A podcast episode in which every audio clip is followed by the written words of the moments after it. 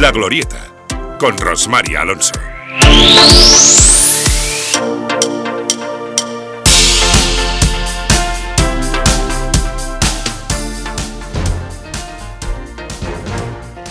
Cuatro minutos pasan de las nueve y media, estamos en la recta final del programa La Glorieta y estamos con el director del Museo Escolar de Pusol. Él es Rafael Martínez, a quien saludamos. Muy buenos días, Rafa. Buenos días, Rosmarí. Acércate el micrófono y así se oirá mejor. Eh, bueno, el motivo por el cual estás hoy en, esta, en este programa de radio, en La Glorieta, es un motivo que nos encanta siempre dar. Hace unas semanas, bueno, el mes de diciembre, viniste porque se encargó por parte del equipo de gobierno al Museo de Pusol poner en marcha el Museo del Neloar de los Pontos. Y ayer, esta misma semana, hemos visto cómo habéis recibido subvenciones de la Diputación Provincial para seguir haciendo lo que más os gusta, divulgar el trabajo que realizáis con dos publicaciones, la revista emblemática del SETIET que lleva, no sé si de forma ininterrumpida, publicándose desde 1993 y además un inventario, a modo de inventario, de todos los aperos agrícolas que guardáis en, vuestro, en vuestras instalaciones, que supongo que se quedan cortas, porque aperos tendréis mm, expuestos, pero también guardados en los almacenes. Este trabajo es de 50 años. No, se puede llegar aquí si no se tienen 50 años de trayectoria. Desde luego, vamos, buena, muy buena presentación. Eh, gracias, Rosmary. Y sí, desde luego son 50 años y son miles y miles de piezas las que han llegado al, colegio, al museo escolar, eh, gracias a la, generosidad de, de los vecinos y de las vecinas. Y en efecto, ayer presentábamos pues dos publicaciones que ahora si quieres vamos matizando alguna cosa, pues el Setiet, que cumplía en 2023 50 y 50, cumplía 25 números y 30 años de existencia e hicimos este número 26 que era un monográfico, ¿no? que de alguna forma recogía dos artículos publicados por cada uno de los números anteriores, un monográfico específico, un número especial me refiero. Pero ¿os ha cabido en este monográfico las personas que han hecho posible la publicación del SETIET a lo largo de estos 30 años? Hemos intentado seleccionar, en efecto no, es lo que tú dices, 50 años dan para mucho, habría para hacer varios monográficos más, Hemos intentado, pues, eh, los textos que en su momento fueron más impactantes, reivindicando asuntos que ya están felizmente solucionados, otros que no lo están tanto. Bueno, efemérides que en su momento mm. celebró el colegio. Hemos intentado hacer una pequeña selección y dar cabida a muchos nombres. Eh, pero bueno, en efecto haría falta otra revista y más revistas para, para eso. Bueno, estoy viendo fotografías que evidentemente las tenemos todos en nuestros álbumes familiares, como por ejemplo acabo de abrir eh, una que es nostálgica, es Alamar, las barracas. Supongo que este artículo tuvo una gran repercusión cuando se publicó. Sí, hubo, hubo artículos en efecto como este de las barracas, otros relacionados con, con la mona, con la Pascua, que estamos ya casi casi en las puertas, que en efecto pues que fueron utilizando fotos antiguas o dibujos de, Antonio Ródenas, nuestro amigo y colaborador, en que en su momento fueron y siguen siendo de una, de una, de una digamos, actualidad nostálgica para todo ilicitano. Por tanto, sí, hemos intentado, como digo, hacer una selección, pero hay mucho más en la, en la trastienda. Mm. Y también históricos, porque mm. tenemos aquí... ¿Qué tenéis de la dama en el Museo Escolar de Pusol? ¿Tenéis dibujos de todo tipo? En la dama tenemos, eh, en, el, museo, La eh, dama en el museo. Es, es, curioso, ¿qué tenéis? Tenemos sobre todo mm, elementos publicitarios relacionados con la dama, banderines, llaveros, eh, publicidad varia aparecida en, impresos, en periódicos, en revistas antiguos. No es un tema, no fue un tema digamos, prioritario de, de, catalogación o de colección del Museo de Pusol, que es un museo escolar, básicamente etnográfico, pero de la dama, claro, han venido muchas cosas de manera transversal, de manera tangencial. Y tenemos una, por ejemplo, que hizo Antonio Ródenas con unas, con unas piezas metálicas, con una especie de villas, ¿no? Tenemos dibujos de Antonio también, tenemos muchas cosas de la dama. A mí me sorprenden eh, las botellas, las botellas de anís el mono, que tienen sus pegatinas publicitarias eh, hubo licores Mm. eh, que, bueno, los productores escogieron eh, la imagen de la dama Sí, para la- publicitar. Es un icono muy potente y, claro, y en efecto en su momento, y ahora también, ¿no? Pero en su momento fue muy utilizado para licores, para otros productos. Y además tenéis documentos, Mm. en su día eh, también divulgasteis eh, documentos inéditos de Aureliano Ibarra. Mm. Supongo que esos contenedores de basura que Mm. fueron a parar al Museo Escolar de Pusol en algún momento de sus Ujú. 50 años, eh, muchos de esos contenedores tenían tesoros. Sí, bueno, la forma, a veces los objetos o los documentos que llegan a Pusol, pues en efecto están o han estado en lugares en cambras, en lugares olvidados de las casas.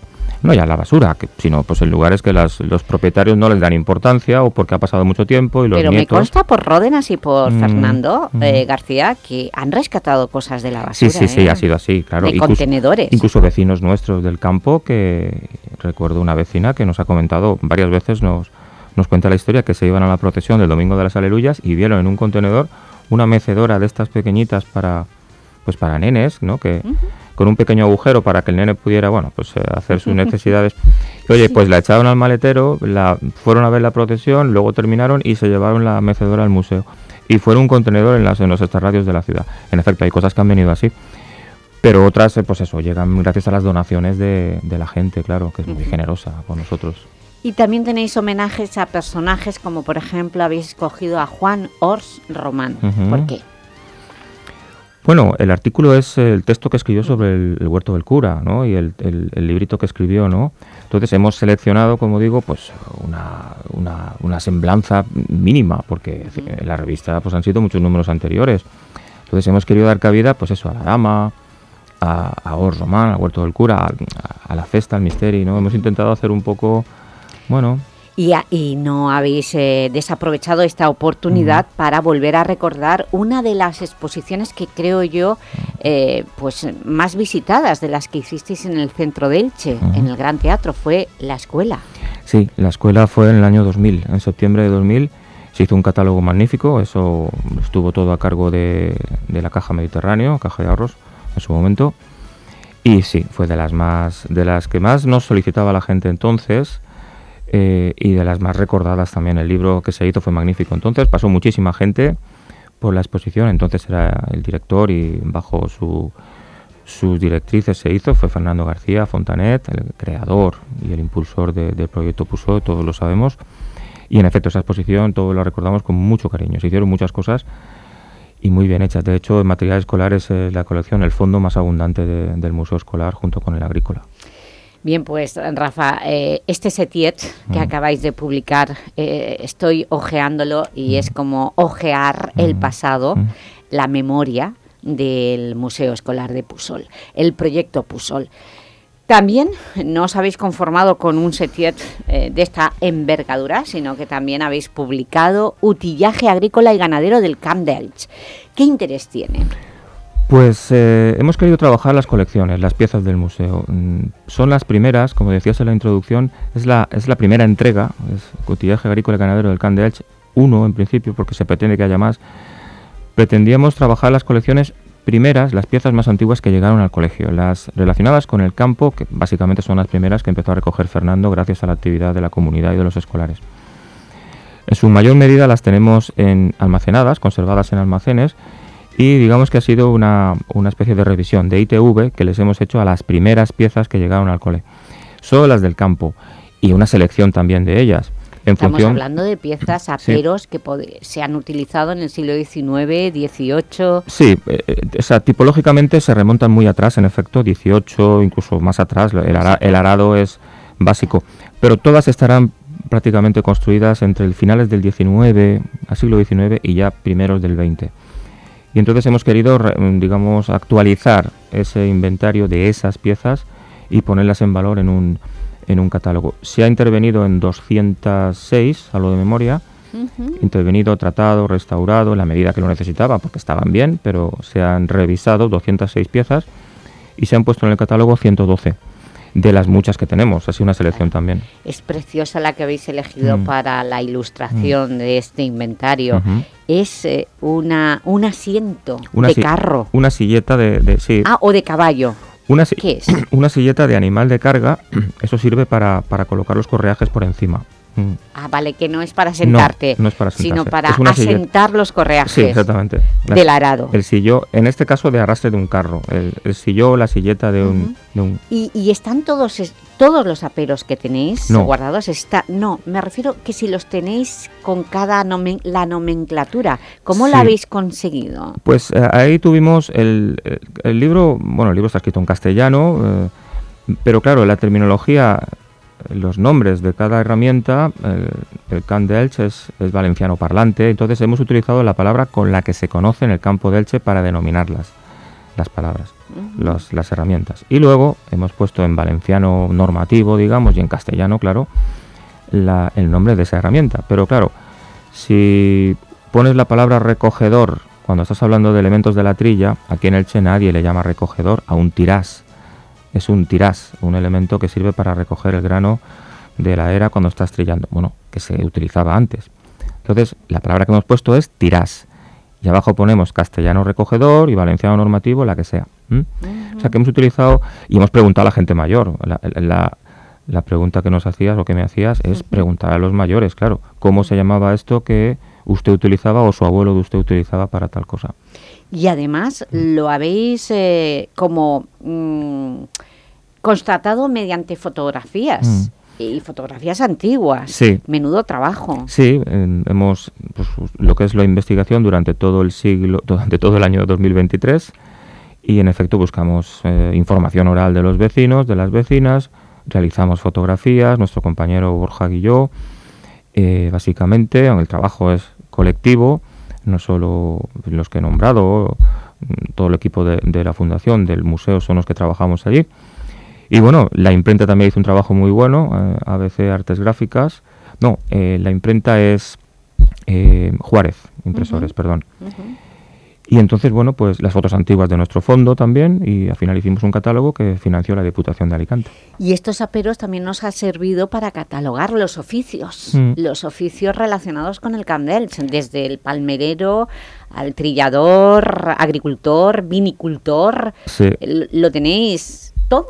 Sí, sí, bueno, Bueno, en, el, en, la, en esta primera en esta parte, primera parte hemos procurado que estén cosas representadas. ¿cuántos, ¿cuántos aperos tenéis en el, en el Museo de Pusol? Miles. ¿De cuánto estamos hablando? Miles. El, el inventario son ochenta y tantas mil, pero a, 80.000 a día de hoy, en, piezas. en- en conjunto, en conjunto de total, ¿eh? hablando de escolar, hablando de ciudad, de comercios, industrial, de todo. Pero buena parte se lo lleva al campo, claro. Hemos hecho una primera entrada con esta selección de piezas. Claro, es que para hacer ese trabajo pues se requiere mucho tiempo y los permisos con consellería pertinentes para que nos deje intervenir en las piezas, luego una publicación que hay que limar y gracias, insisto, a las subvenciones de, de la Diputación Provincial que ha financiado ambas publicaciones. Pues en papel lleváis Mm. los museos que todavía salen de las 80.000 piezas que tenéis no expuestas, sino almacenadas. Mm. ¿Os falta, os sigue faltando instalaciones, espacio, después de esa última ampliación que también fue una de las inversiones Mm. emblemáticas? No, bueno, de espacio eh, estamos, estamos servidos, estamos justos, pero mm, seguimos teniendo espacio para almacenar cosas. Las donaciones se siguen produciendo, pero claro, no nos, no nos hemos visto en la tesitura de donaciones grandes, es decir, no ha llegado nadie con cuatro carros de golpe, entonces sí que hubiéramos dicho, bueno, a ver qué Claro. pasa, dónde los ponemos. Pero claro, las donaciones que nos llegan de aperos de labranza, de libros escolares, de material doméstico, pues en principio se están ubicando correctamente. Pero claro, si tuviéramos más espacio, pues mejor, claro. Pero ahí vamos, vamos bien, vamos bien. 2024, habéis comenzado con estas Mm. dos publicaciones subvencionadas por la Diputación. Mm. Eh, ¿Cuál es el apoyo que tenéis institucional en el proyecto PUSOL? Muy bueno. las- eso es lo que Muy bueno, no te dejo ni la, acabar. la fundación está en marcha, Sí, despegando. Sí, sí, sí, estamos, estamos contentos. El apoyo es muy bueno. Eh, con el ayuntamiento vamos de la mano en todo. Eso ya se sabía, pues eh, siempre aprovecho la oportunidad para decirlo. Vamos de la mano en todo y ahora estamos con Pontos, con el proyecto Pontos, magnífico. Como sabéis, se abrió al público y se inauguró en diciembre de 2023. Hay más presupuesto y más eh, ganas y más ideas eh, para poner en marcha lo que supone Pontos, que ya está abierto al público, como sabemos. Ahora poco a poco iremos entrando en más, en más actividades dentro de la- del espacio.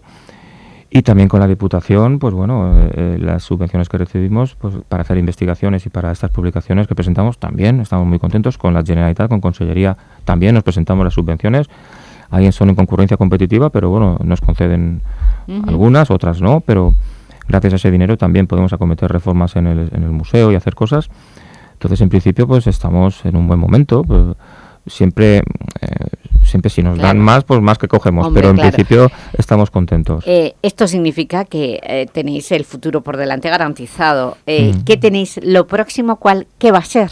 ¿Me lo puedes adelantar o avanzar? Estamos con puntos. Ahora mismo, sí, ahora mismo estamos con puntos mm, centrados en poner en marcha lo que lo que ya está abierto, insisto, al público, pero en dinamizar lo que va a ser el espacio, el nuevo espacio abierto en, en la ciudad.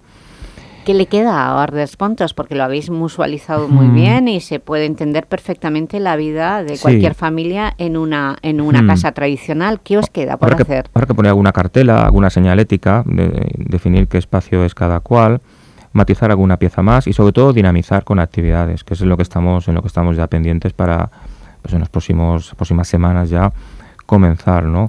Aparte de trámites administrativos que estamos limando, pues ahí estamos. ¿Y qué tipo de actividades? ¿De qué estamos hablando? Bueno, serán dinamizadoras, de que la gente vaya. ¿Visitas guiadas, talleres? por supuesto, todo ese tipo de cosas. ¿Y presentación teatralizada? o ¿Y serán a cargo de los escolares de Pusol o ya no tiene razón de ser? Mm, eso habría que ver porque en, principio depende de qué día estemos hablando y para qué colectivo y en qué circunstancias. Los, los menores normalmente no pueden salir del colegio, entonces eso sería complicado. Pero bueno, mm, todo se puede hablar. Ahora, si dinamizamos, por ejemplo, fines de semana, sí que será imposible. Que, pero bueno, la inauguración sí que fue un sábado y sí que fueron escolares. Entonces, habría que ver en qué coyuntura se, se desarrolla cada cosa, pero todo esto iremos viéndolo al tiempo. Y en principio, al ser un centro escolar, pues no podrían salir evidentemente de él. Claro. Pues esto será lo próximo. Mm. Cuando tengáis ya esas actividades diseñadas, supongo mm. que haréis esa rueda de prensa para publicarlo. Y no lo digo yo, lo dice la UNESCO. Mm. Estáis realizando un trabajo excelente, de excelencia y por eso sois el tercer patrimonio de la humanidad en Elche. Gracias Rafael Martínez, Rafa Martínez, y enhorabuena por el trabajo y por estas publicaciones. Muchas gracias, María, a vosotros. Gracias.